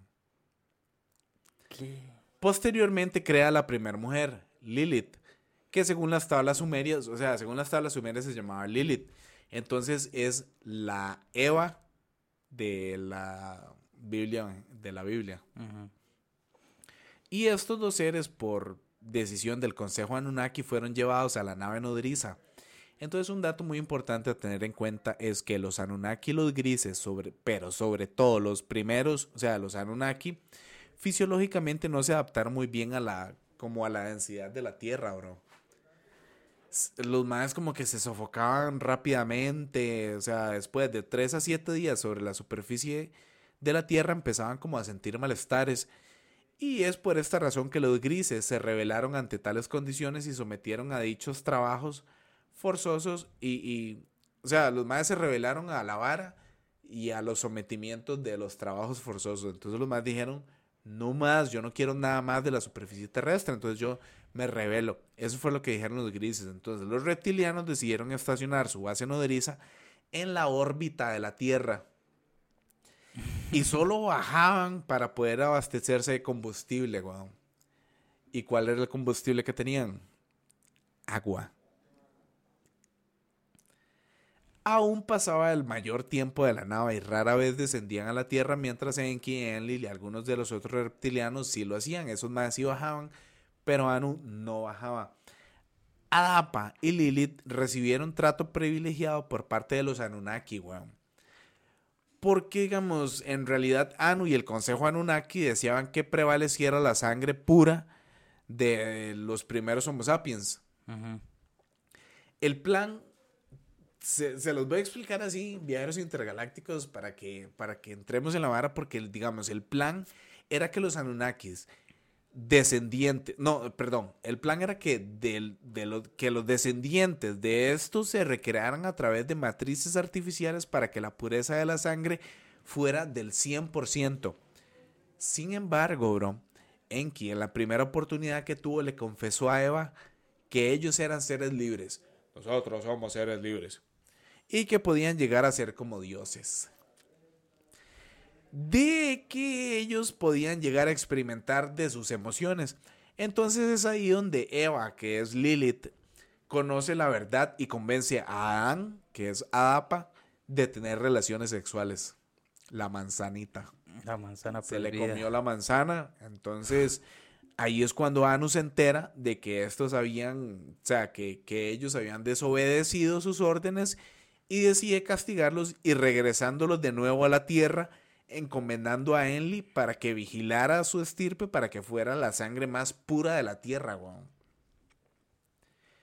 Enki, por otro lado, ya había creado mujeres y hombres para que empezaran a poblar la tierra. Y esta primera raza de seres Homo sapiens ya era inteligente y de capacidades psíquicas muy desarrolladas, bro. Pues ellos, a diferencia de nosotros, tenían más codones activados en su ADN. De los 64 activos, 32, con los cuales aprendían más rápido, weón. Pero no fue lo que, como lo que más asombró a los reptilianos. Lo que más les sorprendió del Homo sapiens fue su capacidad de sentir y expresar los sentimientos. Algo que muy pocas razas reptilianas poseen. Si no tienen, La capacidad de expresar los sentimientos. Ajá. son fríos, muertos, Qué loco, ¿verdad, man? reptiles. Reptilianos. Hay un episodio de, de, de Rick and Morty de los más cuando van a la, al chante de las serpientes. Ah, sí, ah, de pie. Sí. Y el plan continuó y estos Homo sapiens continuaron, digamos, como siguiendo utilizados como lulos esclavos para continuar las obras que los Igigi habían dejado inconclusas, por lo que los fucking Igigi se rebelaron. Los Igigi son los grises, man. Los más dijeron, no, fuck it.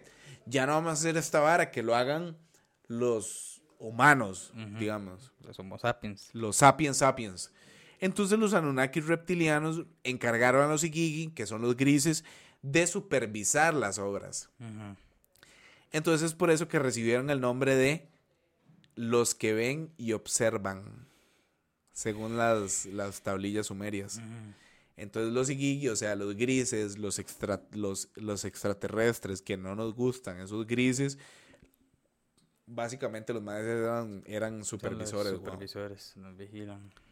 Los Anunnaki no tardaron en darse cuenta, bro, de que cuando los humanos se exaltaban o sufrían, cuando, cuando expresaban sus sentimientos y emociones de manera eufórica, individual como grupalmente, como que los humanos desprendían unas vibraciones sutiles que eran como detectadas por los Anunnaki y que les causaban demasiado placer, weón. Fuck. Entonces ahí es a donde vamos como por ejemplo a lo que estábamos hablando ahora de, de Doctor Sleep, que es la novela secuela de The Shining, que ellos se alimentan como de decir del adrenocromo del sufrimiento de, de la gente. Ajá, el miedo, el sufrimiento. Ajá. Al principio, bro, los Anunnaki y los Igigi transmitieron gran parte de sus conocimientos en ingeniería, en agricultura, en astronomía y en construcción de, o sea, todo eso se le enseñaron a los humanos para que ellos pudieran aprender y como que puedan realizar las tareas más rápidamente, ¿no? Pero Enlil advirtió que el peligro de que los humanos no eran unos seres cualquiera, pues a su parecer este, eran demasiado inteligentes y podían revelarse en cualquier momento, bro. Así que el mae decidió comunicarle el problema a Anu. Entre ambos decidieron crear un sistema de creencias en el cual los humanos deberían rendir culto y adorar y adorar a sus dioses, ¿verdad? Para que esto tuviera efecto, Enlil comenzó a manipular mediante el miedo, haciendo demostraciones de milagros mediante tecnología que solo los dioses podían hacer. En este punto donde iniciaron, o sea, donde iniciaron los sacrificios que, que, o sea, que los dioses exigían como para calmar la ira, ¿no? Anu también prohibió a los Anunnaki terminantemente transmitirle los conocimientos de tecnología o espiritualidad a los seres humanos bajo condenas muy severas de cualquier Anunnaki que se atreviera a ayudarlos, llegando incluso a la muerte. A lo que Enki se puso rotundamente. Él creía, él, eh, perdón, él quería que su creación fuera una raza libre, capaz de evolucionar y que, y que poseyera como una conciencia propia. ¿Vos has visto la peli esta, la nueva de Eternals, de Marvel? Bueno. Vela. Es justamente esta historia, digamos. Eh, los Eternals son los... Ajá.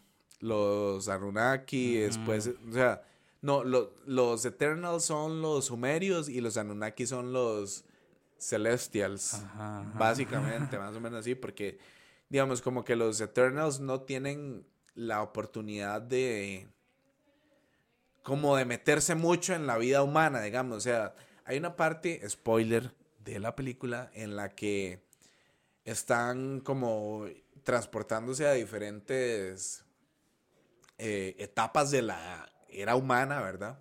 Entonces hay unos más que se van como a Chichen Itza o a Teotihuacán o a no sé dónde, ¿verdad? Entonces están de los aztecas y está el despiche azteca, que la vara, que el despiche, que las guerras y que la vara y no sé qué. Entonces hay uno de estos madres de los Eternals que el mae quiere como meterse en la vara y decir, no, yo los puedo manipular a todos para que estén todos tranquilos y no hayan guerras y la vara.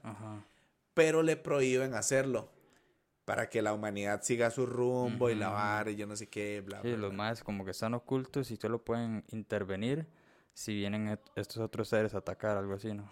Ajá. Exacto, mae. Digamos que, por ejemplo, este Enki, él se sentía frustrado de ver como su enorme creación estaba siendo desperdiciada en esclavos, como realizando tareas pesadas, bro. Y no obstante eso, sino también estaba siendo manipulada para que no se explotara todo el potencial que había, o sea, que, que podían llegar a desarrollar.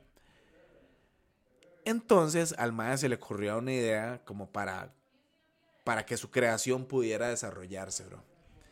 Él le comentó a Anu que debían tener un grupo de Lulus en otro lado. O sea, los Lulus son los esclavos esos humanos que los mencionaron, ¿verdad? Ajá. Que tuvieron un esclavo, eh, un, grupo de Lulus en otro lado, muy lejos del río Eufrates. Entonces el primer asentamiento Anunnaki, donde se concentraban todos los humanos creados y que pasaban desapercibidos a los ojos de los vigilantes de los acarios con la, como con la finalidad de crear armas y estar preparados para alguna, como alguna traición, ¿verdad? Que les fueran a hacer o algún ataque de los intraterrenos. Más estaban un toque friqueados por allá, la verdad. Anu aceptó, pero le dijo, ok, yo acepto con una condición. Enki debía de crear una raza distinta de Lulus mucho más fuertes y que se le como que se le desconectaran más codones de su ADN para reducir su capacidad psíquica y su capacidad de creación. Entonces Enki dijo, ok, los voy a hacer. Max accedió. Creó la segunda raza de los seres humanos con tez negra para resistir el sol y más fuertes físicamente y a cambio como que perdieron sus capacidades psíquicas. Ok. Estos fueron empleados como esclavos para las arduas tareas que, que tenían los Anunnaki. Al terminar de crear su nueva creación, Enki se dirige a Mu, que Mu es un continente que se encuentra en el Océano Pacífico, que es como básicamente como de la supuesta misión secreta de construir un armamento, ¿verdad? Con toda la libertad del mundo que en este continente, Enki crea a la tercera raza de humanos, eran como físicamente muy parecidos a los de la primera raza, pero con las mismas habilidades psíquicas, pero como que los mayas solo son diferentes en la estatura, ya que esta raza, a los que les nombró como lemurianos, tenían una altura promedio entre 2 y 2.5 metros de altura. Entonces eran bien altos. Claro. Basado en lo que tenemos ahora, ¿verdad? Enki sabía muy bien que los Anunnaki iban a querer visitar el lugar en donde él se encontraba creando armamento, por lo que decidió trasladarse a la Atlántida. Al haber terminado de crear a los lemurianos, y ya después la Atlántida, que es un enorme continente ubicado en el Océano Atlántico, ahí es donde se creó la cuarta raza de humanos, bro. Los cuales tenían un parecido físico a los de la primera raza, del mismo tamaño y con las mismas capacidades físicas. La única diferencia es que poseían una tez morena y eran mucho, mucho más inteligentes. Que los atlantes son. Ajá. A esta raza le dijeron los atlantes. Esos son los atlantes. A estas dos nuevas razas se les reveló todos los conocimientos anunnaki y reptilianos, desde la construcción de edificios a través de piedras hasta la canalización de energía a través de los chakras. No es de extrañarse que, digamos, ya después de 100 años de civilización, estas dos razas ya habían creado grandes civilizaciones, pero los atlantes sí creyeron, o sea, sí crearon armas atómicas y armas que lanzaban rayos a través de cristales, prismas y cuarzos, a diferencia de los lemurianos que no contaban con ningún tipo de armas, ¿verdad? Sí, sí. Los, atlantes ya estaban en otra vara. Tenían más conocimiento. Claro, wow. Estas dos grandes civilizaciones contaban como con dos grandes, eh, como con grandes naves marítimas y naves que podían como surcar los cielos. Es por eso que los lemurianos llegaron a explorar lo que hoy todos conocemos como Sudáfrica, Madagascar, Sri Lanka, Sumatra, el Océano Índico, Australia y Nueva Zelanda. Por su parte, digamos, los atlantes lograron explorar casi todos los océanos existentes en el mundo. En todo este tiempo, Enki le estaba mostrando varias veces las armas creadas a Anu le dijo que las estaba ocultando de algún lugar en, en algún lugar del continente atlántico que cuando tuviera el número suficiente le avisaría para como para terminar con la misión, ¿verdad? Ok, ya tengo el número suficiente de armas. We can finish our work here.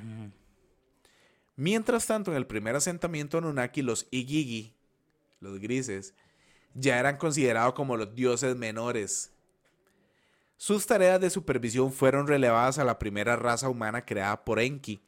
Las pesadas labores de construcción se fueron como encomendadas a la raza negra, que era la segunda raza humana creada. Ok, entonces, ahora, retomando la línea de investigación, como, como ya lo mencionamos anteriormente, de que los gigantes fueron seres híbridos. Entonces tenemos que en misma época muchos seres reptilianos tuvieron relaciones sexuales con mujeres humanas creando así a los gigantes y otros, otro tipo de híbridos también, ¿verdad? Y entonces cabe mencionar que no todos los hijos de reptilianos y humanos eran gigantes. Algunos salían de sus, como de sus cruces de estatura normal y estos obviamente fueron nombrados como reyes y no tenían que preocuparse por trabajar, bro. Es aquí donde las, donde las astutas mujeres humanas comenzaron a sacarle la información más valiosa a estos seres reptilianos con los que estaban cogiendo, estaban copulando con ellos, entonces acerca de los conocimientos que tenían prohibido revelarles a los Homo sapiens.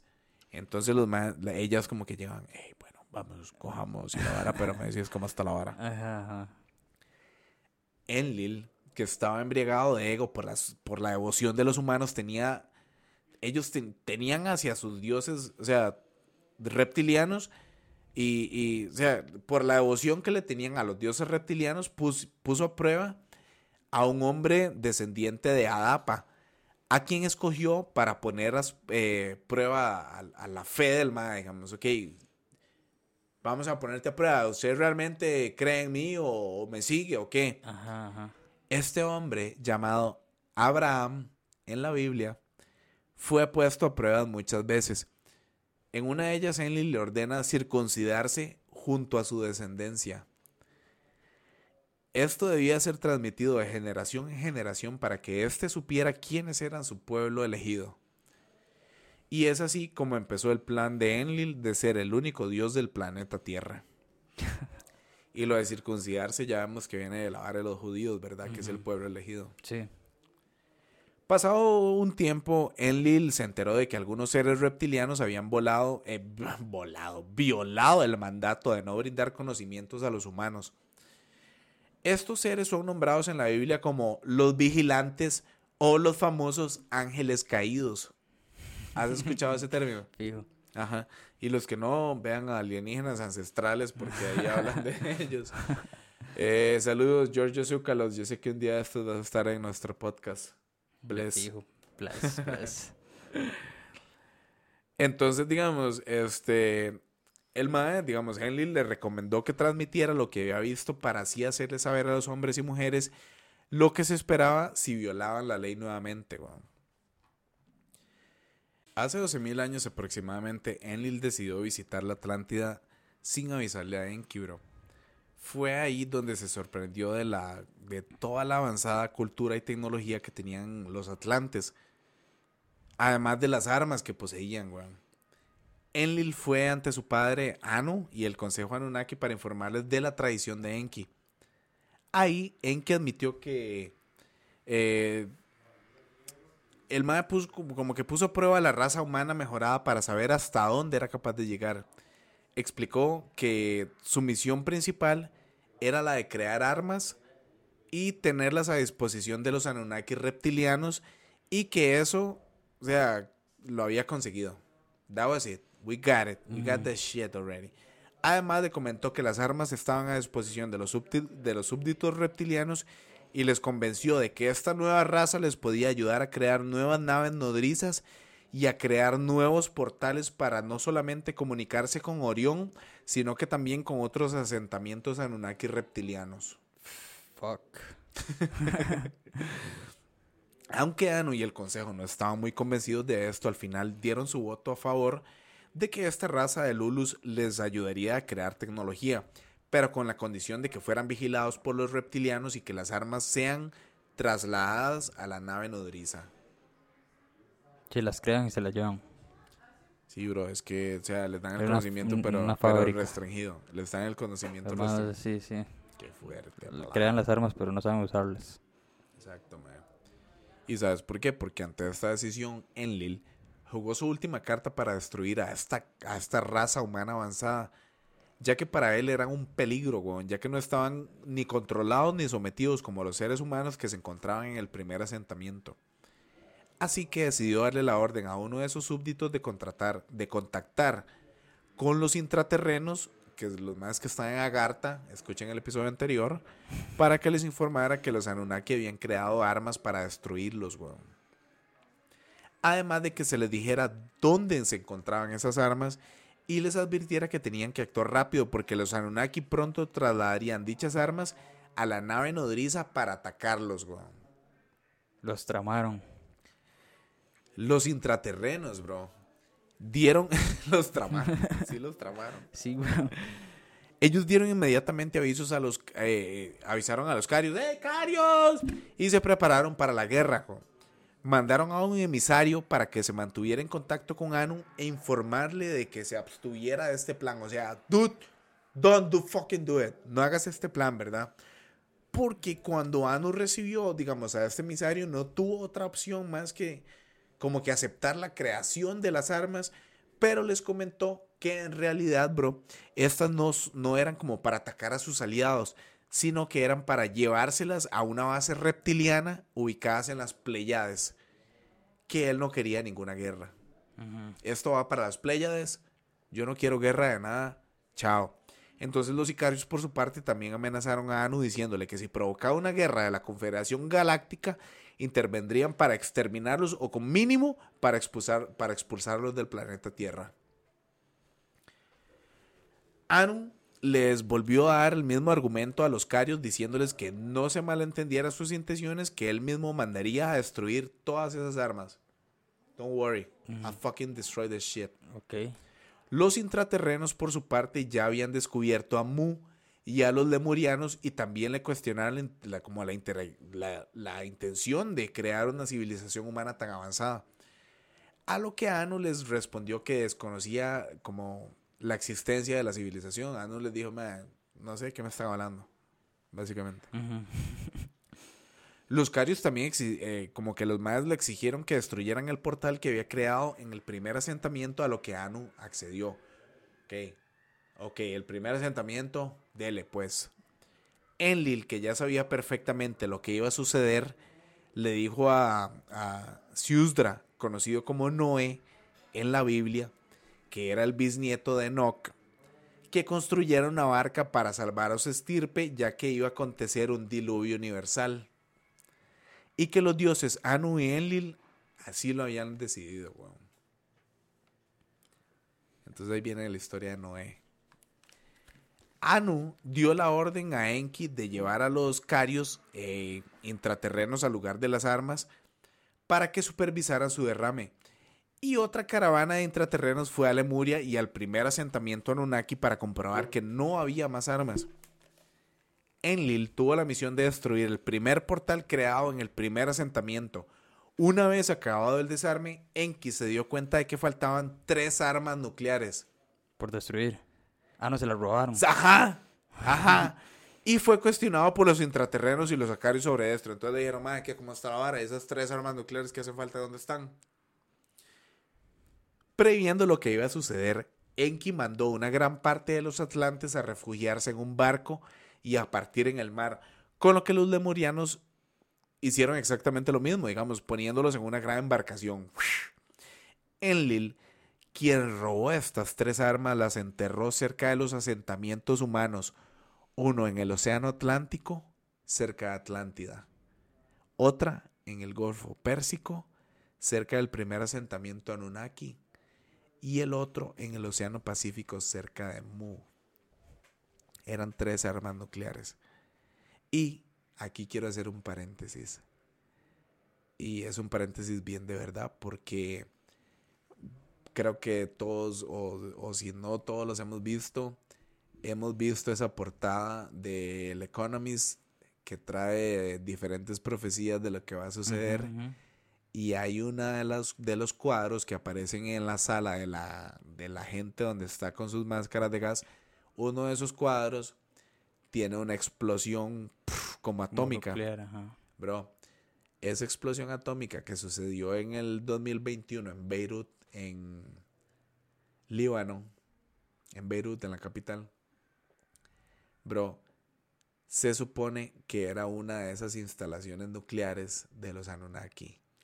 Entonces, fue esa que sucedió en el Golfo Pérsico, porque eso está ahí. Ajá. Entonces, sus- o sea, Damn. basado en lo que yo creo, esa instalación en Beirut, en Líbano, era una de estas instalaciones que decidieron mandar a volar.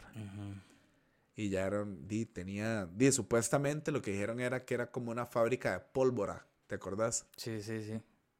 Realmente era una fábrica de pólvora. Qué buena pólvora, man. O era una fucking central atómica, weón. Y por eso la mandaron a volar. There you go. Ahí lo tienen, viajeros intergalácticos. ¿Qué piensan? Pónganlo en los comentarios. Y sí, Así está la vara. perro. Líbano. La explosión que sucedió en el 2021. Ahí lo tienen. Listo. Una vez acabada la embarcación en Sidustra, Enlil activó las armas ocasionando tres grandes tsunamis que provocaron el hundimiento de la Atlántida. La desaparición casi por completo de Mu y la destrucción del primer asentamiento junto al portal que habían creado. El primer asentamiento era el del Océano Atlántico, o sea, el de la Atlántida. El segundo no lo hicieron, que fue el del Golfo Pérsico, el del Líbano, este que acaban de destruir. Esa vara, bro, se supone que era un centro de lanzamiento Anunnaki, weón.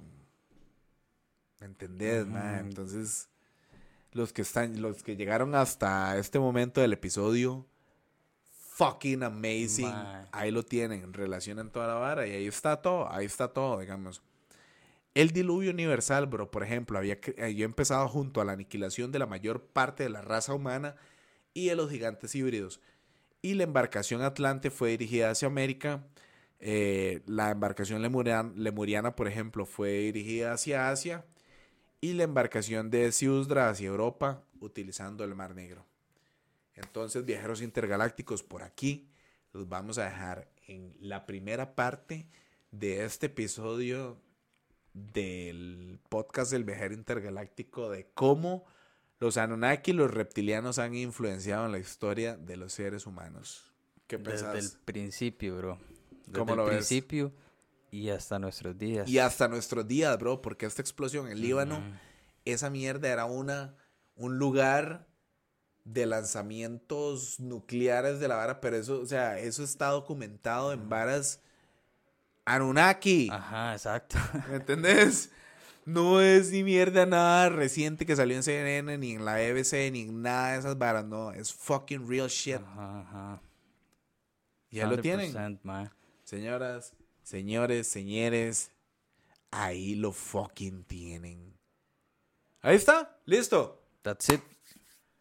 Gracias una vez más por escucharnos, por llegar hasta aquí, por escuchar el podcast del viajero intergaláctico.